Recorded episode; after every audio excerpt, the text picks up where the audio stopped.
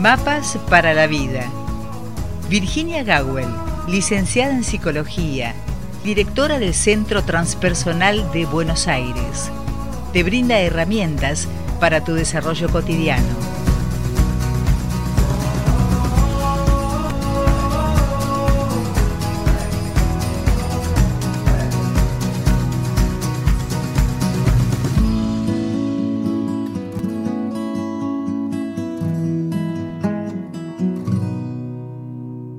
Mientras aguardamos la presencia de Virginia Gawel, les cuento que ya tenemos en primera fila a la gente de Santa Fe, de Rafaela. Hola Celia, buen día. Y también a Sergio, buen día, bienvenidos. Y a otras personas que anónimamente nos escuchan desde diferentes eh, lugares eh, y quizás remotos lugares del planeta. Ya me están haciendo señas que tenemos el contacto telefónico Hola Virginia, buen día. Buen día Rosita, te escucho muy bien hoy. Eh, eh, les cuento entonces, me tomo el atrevimiento. Por favor, dale. Inés fue la que se comunicó con nosotros desde Colombia y dice lo siguiente. Mi nombre es Inés, tengo 31 años, soy médica con un equipo a cargo. El tener un puesto de autoridad me resulta confuso porque es fácil caer en los extremos, dice ella por un lado se pueden generar relaciones distantes basadas en el miedo más que en el respeto y en la apreciación mutua.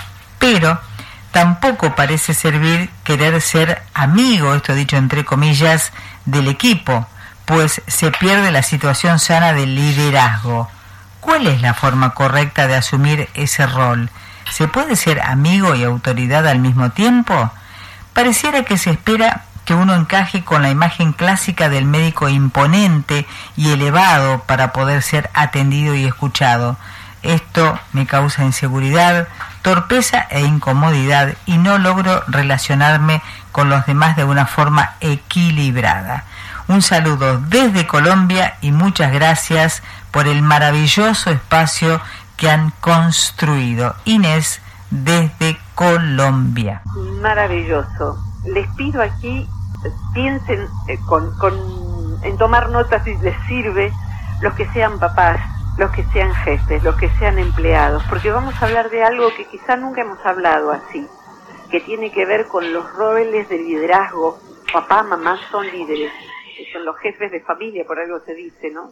Los dramas de tener un mal jefe, quien trabaja como empleado, la bendición de tener un buen jefe, ¿Qué es lo que hace que alguien ejerza ese rol con una autoridad bien ganada? Eh, y también creo que lo que seguro todos somos, de un modo u otro, es paciente de algún médico.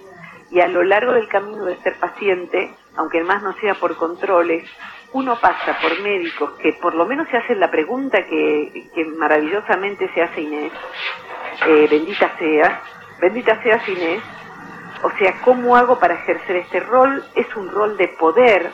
Eh, eh, creo que no, no use esta palabra autoridad, toma, toma Inés, pero el punto está en los roles de poder, el jefe, también papá y mamá, el médico. Todos hemos padecido médicos que están como para el bronce, para la estatua, y que ya están más allá del bien y del mal. Muchas veces se lo ha padecido humillantemente. No es nada raro ver a personas en roles destacados, profesionales, que están allá arriba. Los más populares, como que están muy allá arriba, son los médicos y los abogados, porque lamentablemente la mayoría tenemos que contar con ellos de un modo u otro. Arquitectos, psicólogos son menos usuales. Hay un, ¿Se le escucha bien? Sí, por favor, sí. Sí. Decía entonces que, ¿te acordás qué título le pusimos a la columna?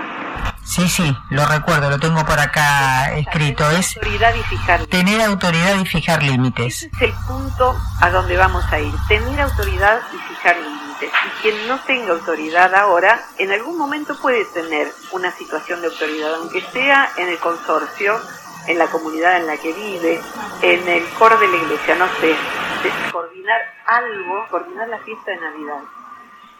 Decía entonces que tener 31 años, ser médica, estar a cargo de un equipo, eh, tiene también especialidades que no hemos puesto para no hacer tan larga la pregunta, pero todo lo que pusimos en la pregunta es para desglosar este tema en distintas variables.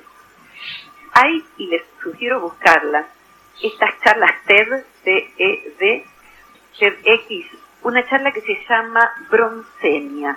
Broncenia como bronce y termina como anemia, broncenia.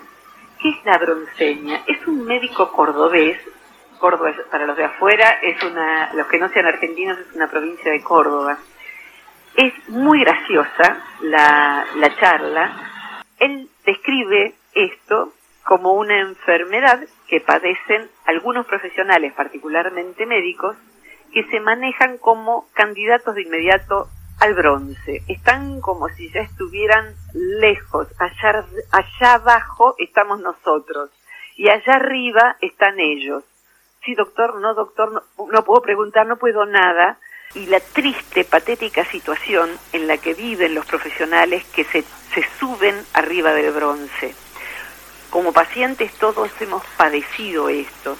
Y la verdad es que para ir hacia el hueso de lo que señala nuestra escuchante Inés, llegar a la, a la situación de la broncemia, queriendo ser muy severo y algo así como sentir que uno tiene la magra cuota de poder que puede tener un ser humano. Aún el más poderoso es un infeliz. Alejandro Magno fue, después de conquistar no sé cuántos países, lo mató una bacteria. Así que eh, todos somos la nada misma al paso del tiempo.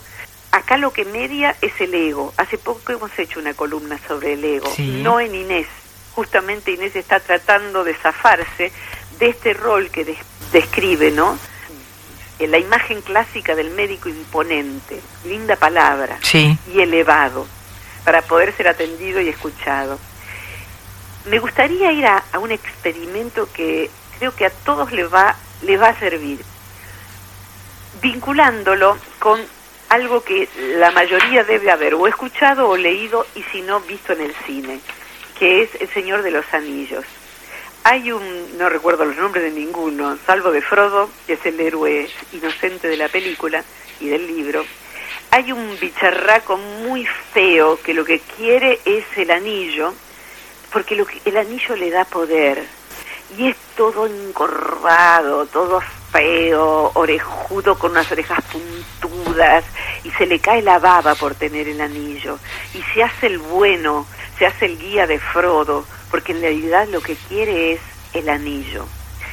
En Netflix también está El Cristal Encantado, que es aún para adultos maravillosa. Ahí también se, se ve de manera, mm, mm, a ver, como una película de fantasía, la lucha por el cristal. El cristal da poder y hay una batalla sangrienta por llegar a tener el cristal. Eso que está ahí fantaseado no es ni más ni menos que lo que se ve siempre en la historia del mundo. Se va detrás del poder. Cuanto más poder se tiene, no se calma eso. El poder busca ser protegido por más poder. El dinero da poder. Los cargos dan poder. Y si uno no tiene un cargo, estar cerca del que tiene el poder da poder. Si esto se dio siempre en la historia de la humanidad, en grande, lo que, lo que no quiere padecer Inés, en este momento se ve más que nunca. Se ve en individuos que buscan poder y se ve en mega laboratorios, en mega empresas, en mega mega, que están detrás del poder, no importa cuántos mueran, no importa cuántos mueran, el poder, el poder y el dinero, eso.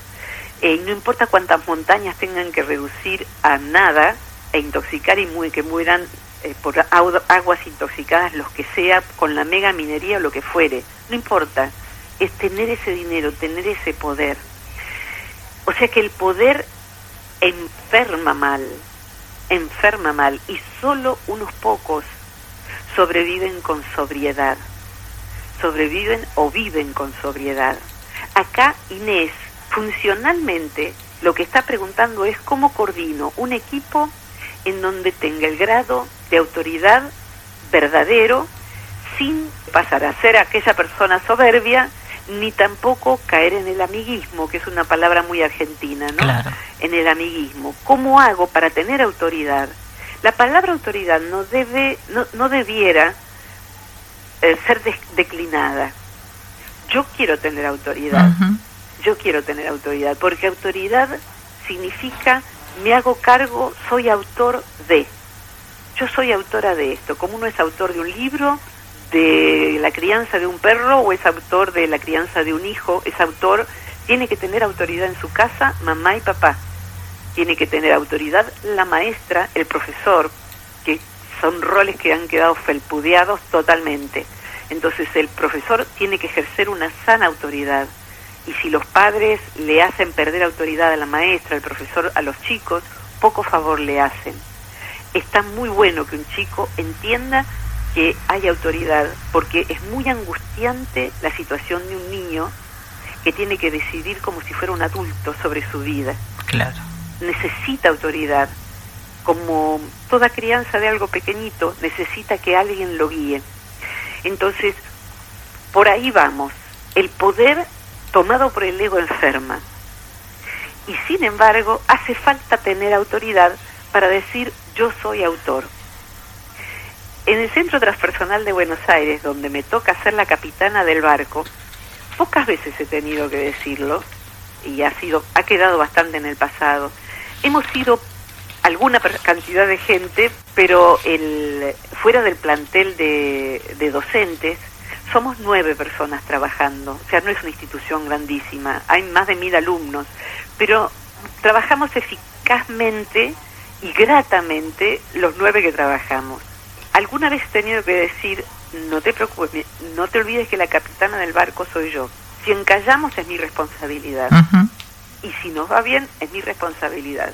Pero yo tengo que mirar el, el horizonte, porque si no perjudico a todos los alumnos y perjudico a las personas que vivimos de y para el centro, para nuestra tarea. Entonces, la capitana soy yo. Eh, y así, Inés, sos capitana de tu equipo. Ahora, ser capitán, ¿qué significa? Significa el capitán de una familia, la capitana de una familia, el capitanismo de a dos, cuando hace falta, en, o en, en una pareja que tiene sus hijos y que, bueno, tienen que ser capitanes y se van sucediendo en ese rol.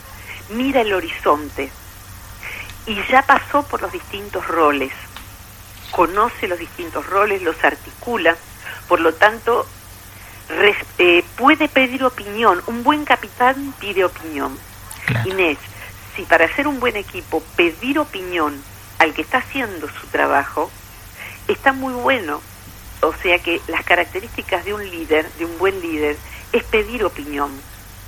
En este momento, por, por, por ejemplo, en la mayoría de los países que quedan en mi horizonte, no hay ningún líder en ningún área que pida opinión a científicos que vean no solamente la mirada oficialista de lo que es la pandemia, sino la de otros científicos que estén investigando qué pasa con la inoculación de sustancias, qué pasa.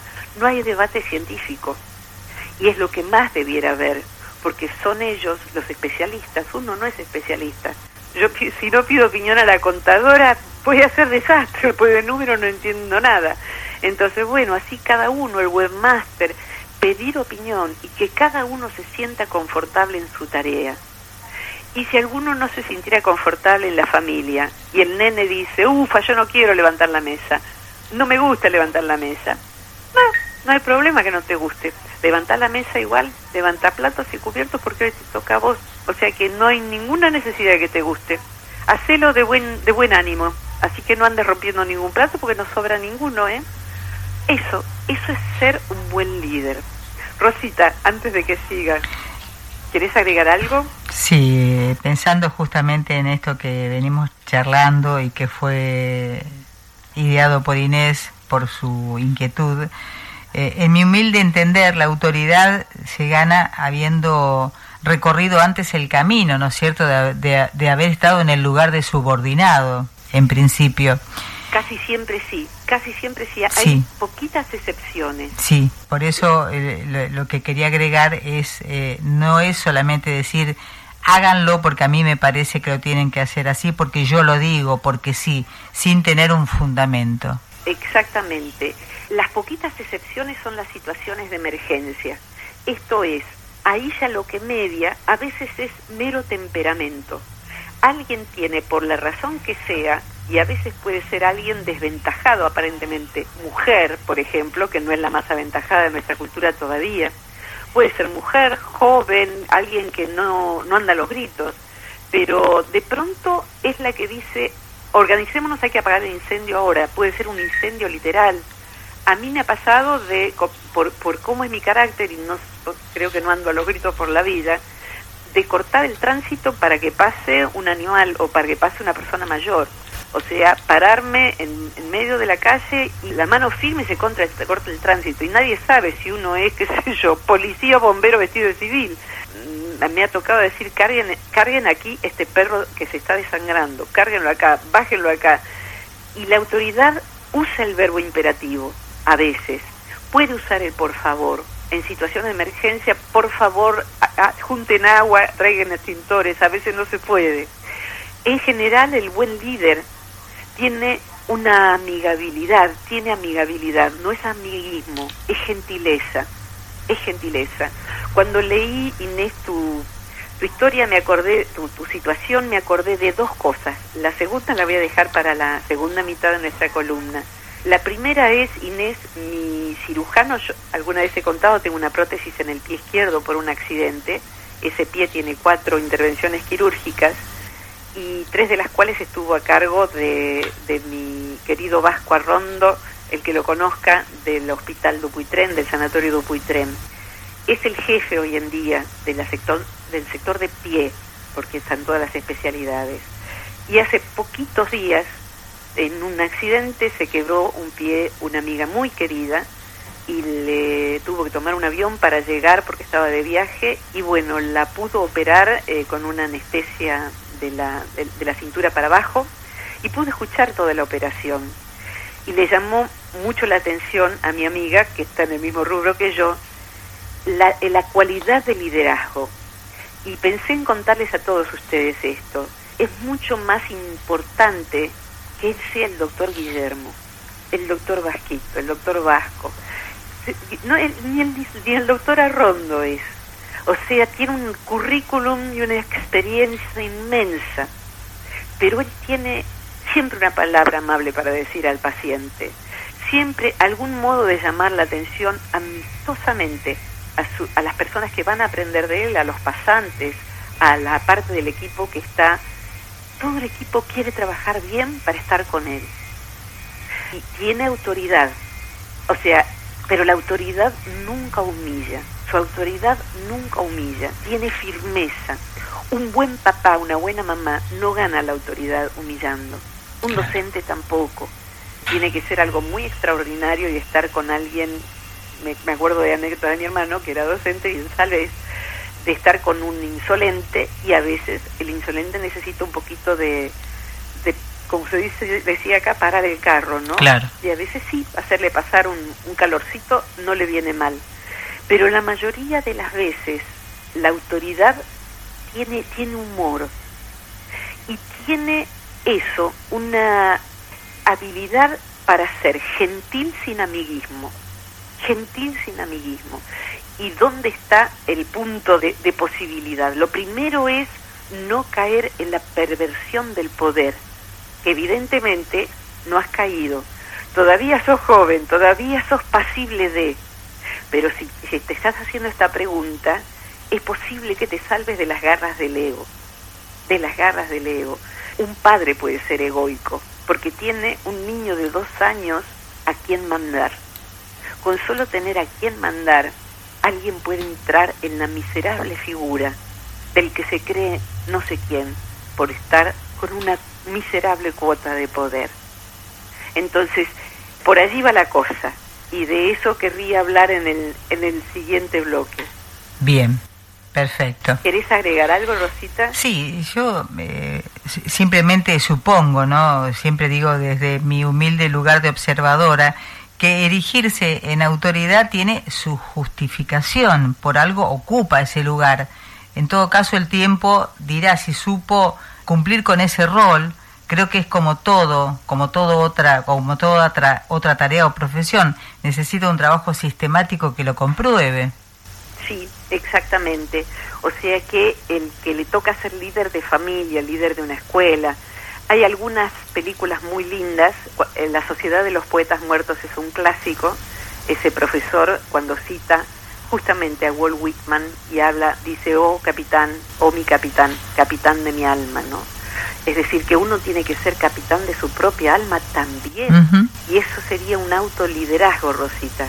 O sea que para que pueda haber un buen liderazgo hacia afuera, uno debe ser un buen, ejercer un buen autoliderazgo.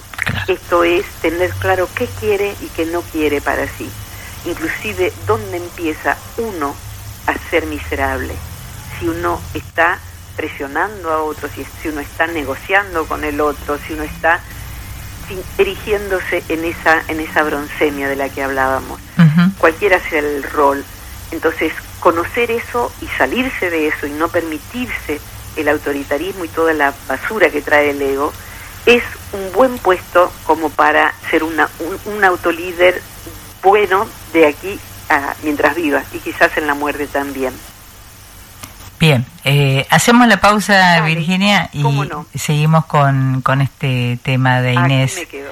Hoy, ahora ya no hay acople, ¿eh? se escucha perfecto. No, se escucha perfecto, sí. Quizás haya habido algún... Ah, eh, sí, algún duendecilio.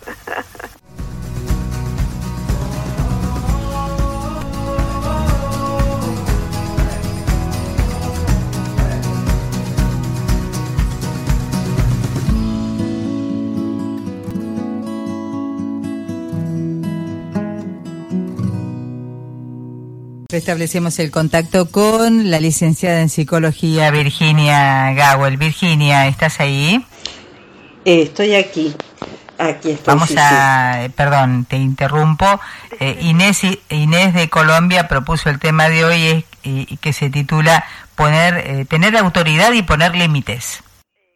Exactamente. Sí, mirando, me quedé repasando la pregunta de Inés y cada parte tiene su, su, sentido, ¿no? Primero, Inés tiene 31 años. En cualquier cosa que hagamos, casi siempre tenemos que saber transitar con gentileza hacia nosotros mismos la torpeza.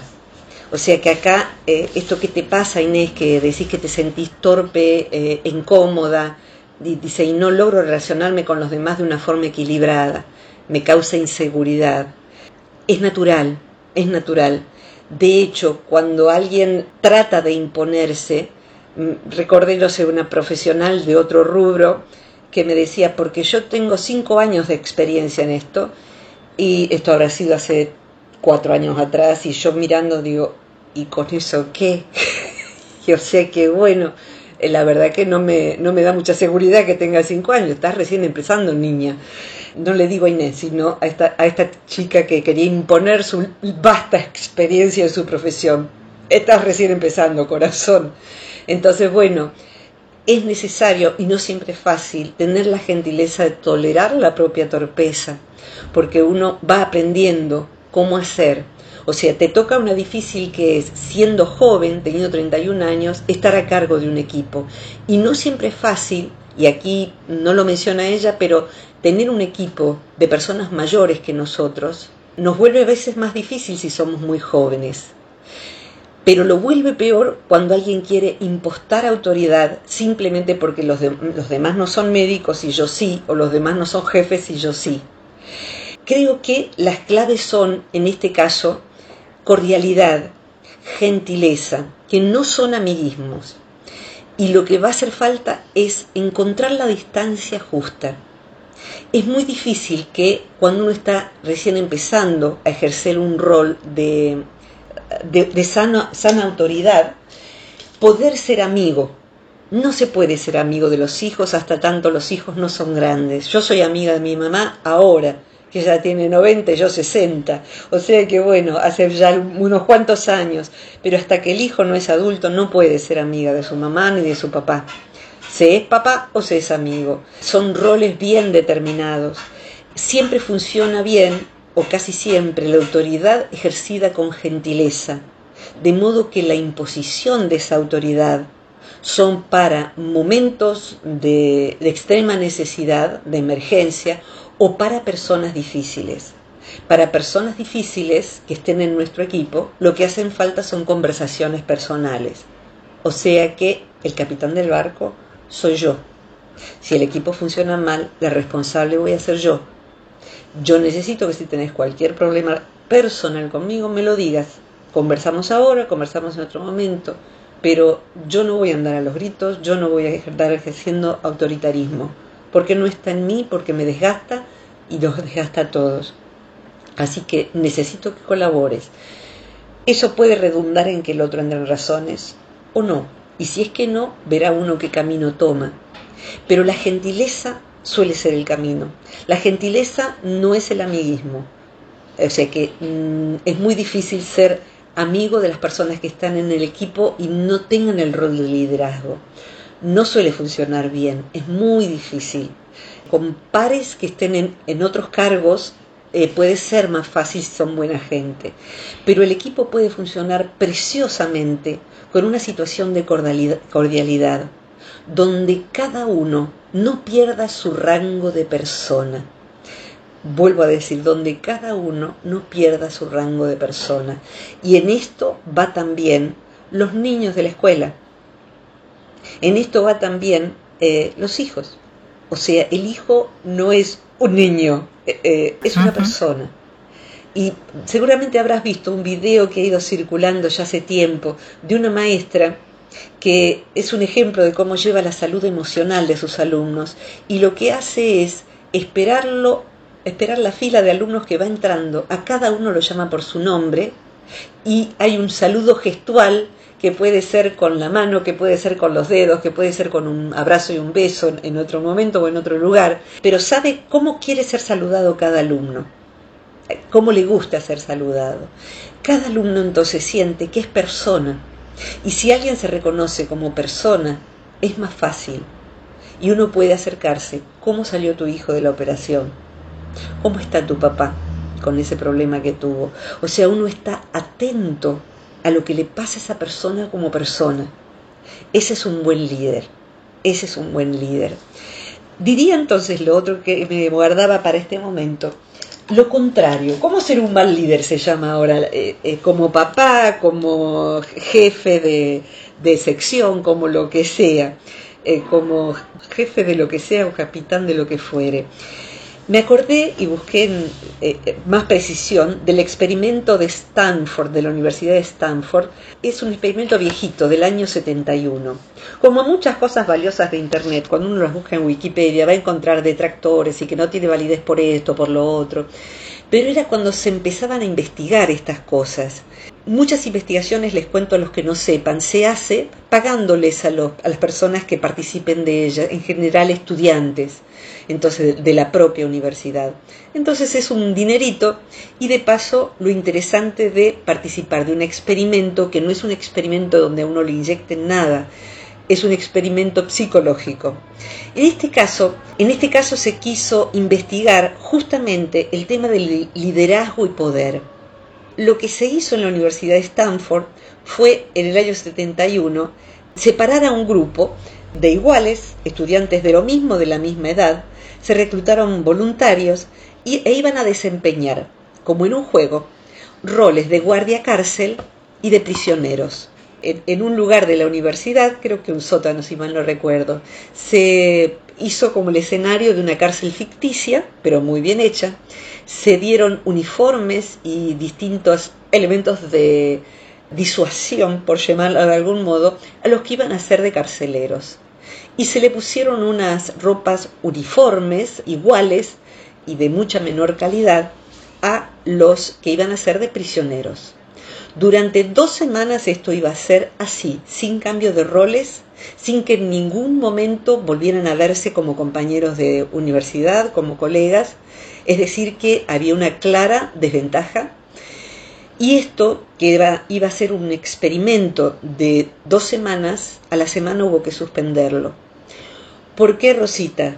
Porque los que estaban como guardiacárceles se fueron volviendo con esa miserable cuota de poder personas cada vez más sádicas, personas que, por ejemplo, apagaban las luces a la noche y castigaban físicamente, con cachiporras y con lo que tuviesen, a los prisioneros, olvidando totalmente a medida que avanzaba el experimento, quitándole los colchones, mojándolos con mangueras.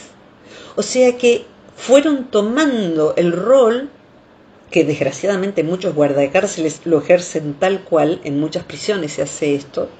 tanto fue así, Rosita, que al, al segundo día hubo un amotinamiento, hubo un amotinamiento, o sea que fue tanto el desorden que se produjo, que lo que fue pasando forzaron a los, a los prisioneros, entre comillas, a dormir desnudos en el suelo de hormigón, por ejemplo.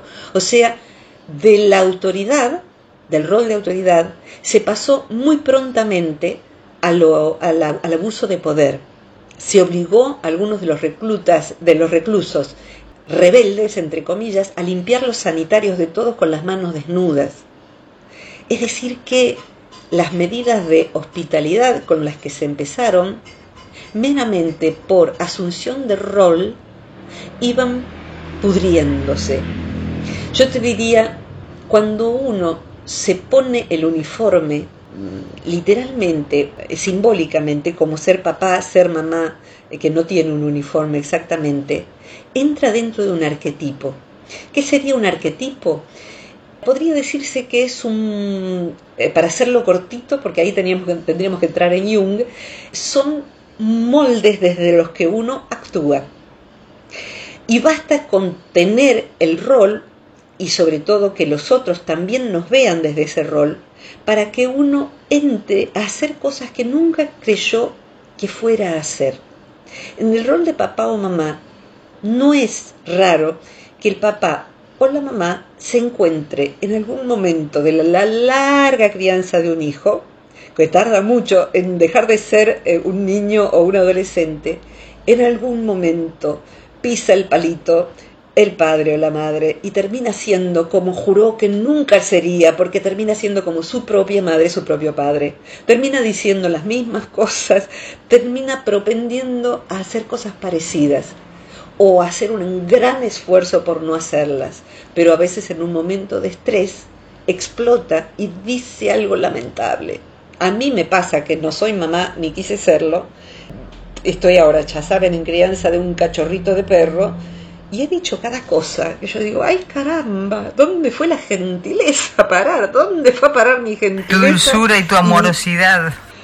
Sí, digamos que mi dulzura y mi amorosidad no siempre están, y yo ya lo sé, pero siempre procuro ser gentil y hacer causa de eso. Pero me encontré diciendo cosas tremendas en un momento de mucho estrés, de mucho estrés. Entonces, el estrés nos hace salir de nuestro ideario inclusive, de nuestros principios, de nuestros valores. Entonces, si vas cultivando, Inés, la firme decisión de acá hasta que te vayas de este planeta, de ser un líder en el que quede claro cuando alguien pasa el límite, el límite no puede ser pasado. Y esto es sin hacer pasar vergüenza al otro, si no es necesario. Se le, si es necesario, no es con fines sádicos, sino que ya te lo dije por privado una vez, dos veces, tres veces. A ver, ya hemos tenido esta conversación. Esto lo diría perfectamente el vasquito. Ya hemos tenido esta conversación. Muchas veces se pueden fijar límites por mera presencia y como amorosidad. Perdonen que lo lleve al plano mm, personal como tantas otras veces hago, porque sé que el caso más difícil siempre he sido yo y además hay anécdotas que viví en primera persona. En un chequeo de hace dos años, me chequeó este mismo doctor y bueno, me hizo sacar una radiografía de mi pata, de mi pie, como le digo yo, de mi pata. Cuando voy con la radiografía dice, pero esto no se ve nada. ¿Quién hizo esta radiografía? La verdad que no tengo idea, un señor así y así y se levanta el vasco de su escritorio y me dice, acompáñame, vamos hasta el... Y esto era en otro edificio, tuvimos que salir a la calle y yo iba ahí con el vasco y digo, no quiero traerle problemas a la persona que me sacó la radiografía, vos despreocupate. Y veo que ya cuando estábamos llegando, adelanta el paso el vasco. Y, y yo digo, ay Dios mío, toda la vista mía.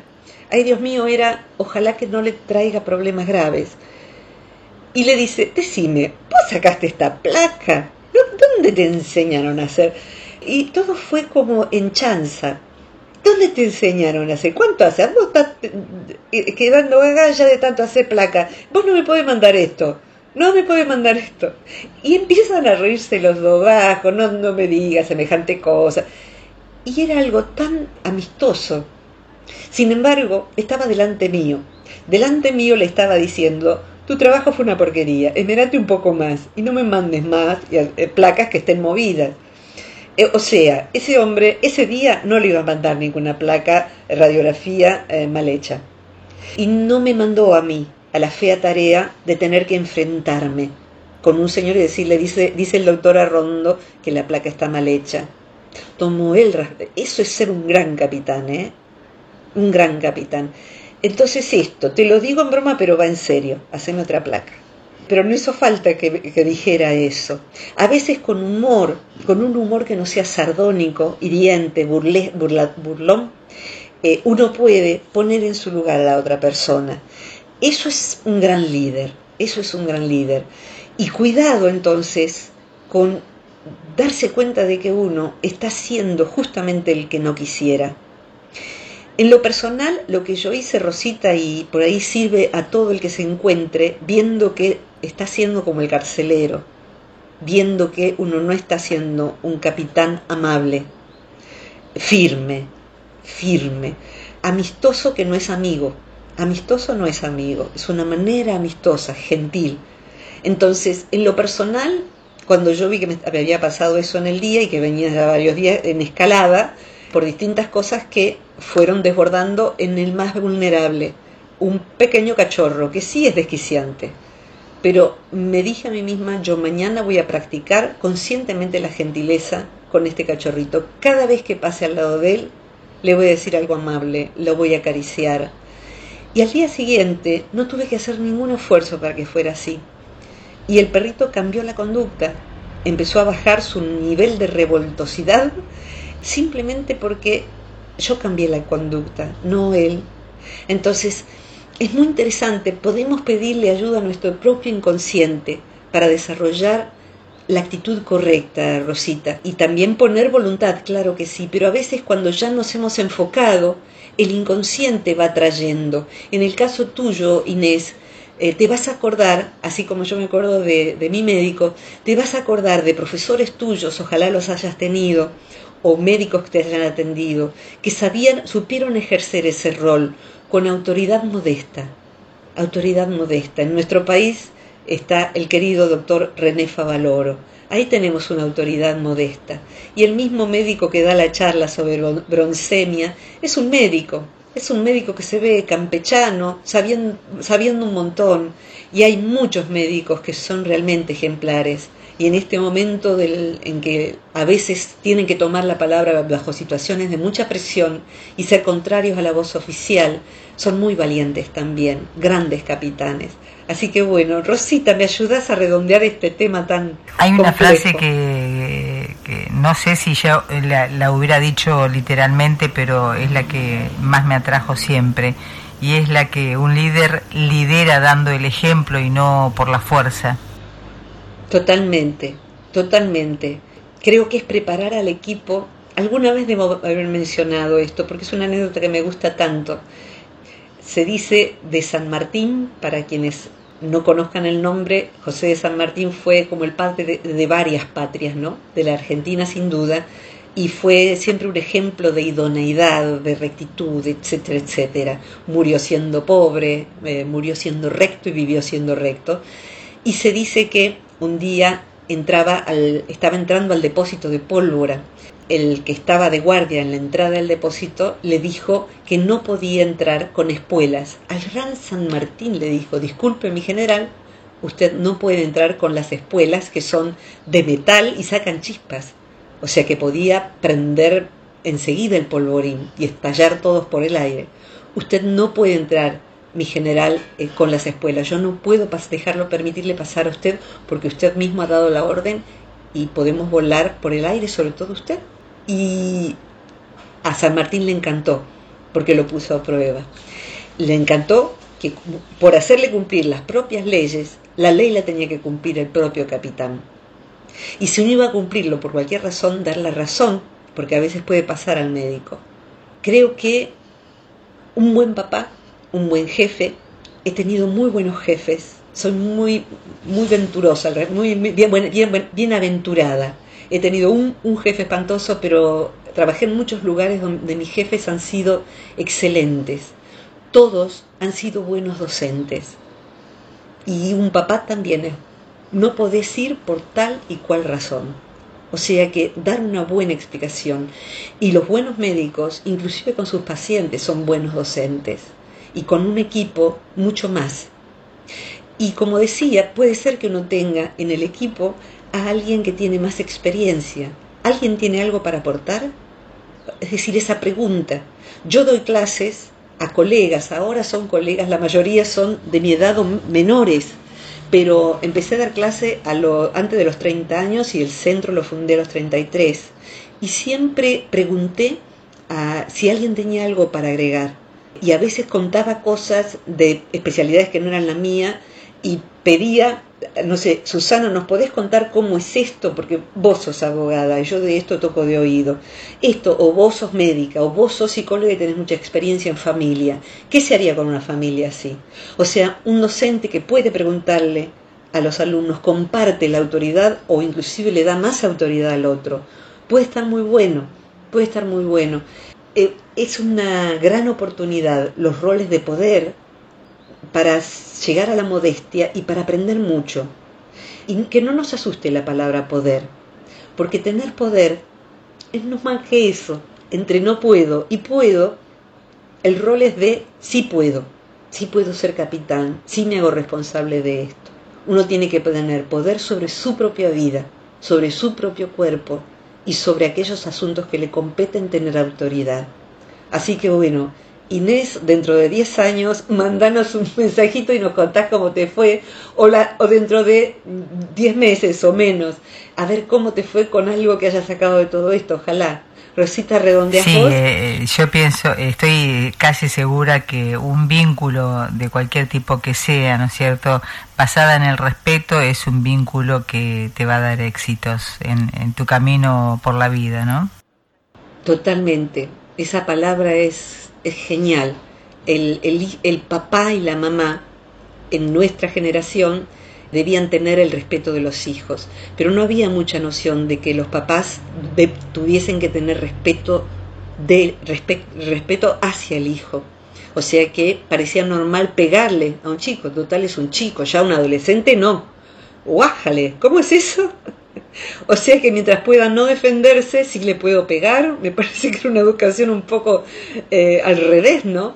Entonces, eso, el respeto como persona. Y el respeto puede ser, te sacamos la internet hasta que vos, mm, hasta por una semana, eso es respetar a la persona también.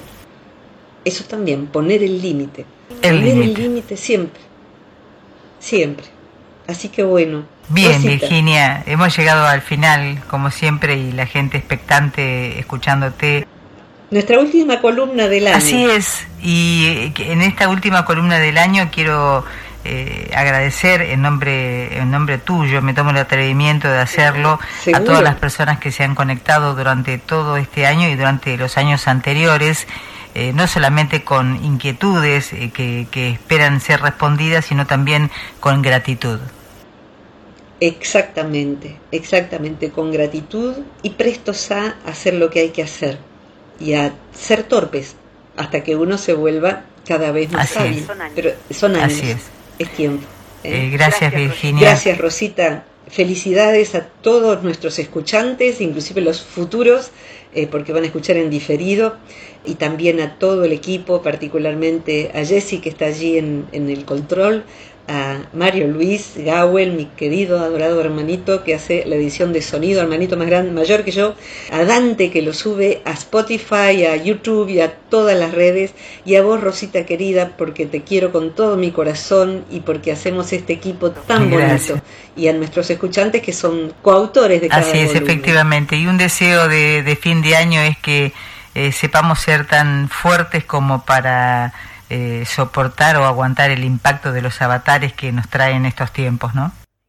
Sí, hace falta mucha fortaleza y darse cuenta de que otras personas también piensan como nosotros y mantener la mente clara, sobria, no solo de los alcoholes de la fiesta, sino de saber cuál es la verdad de las noticias y de todo lo que está sucediendo.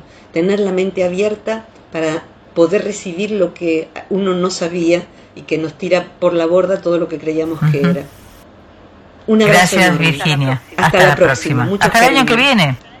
Hasta el año que viene. Beso grandísimo. Virginia Gawel, licenciada en psicología, directora del Centro Transpersonal, estuvo con nosotros hoy tratando de, sencillamente, como lo hace siempre, de abordar la temática propuesta por Inés, esta médica colombiana que se ha acercado a nosotros a través del WhatsApp, como lo hacen muchos, y lo podrán seguir haciendo comunicándose al más 549 23 23 52 64 97. De este modo entonces llegamos al final de mapas por hoy, ¿eh? de mapas para la vida.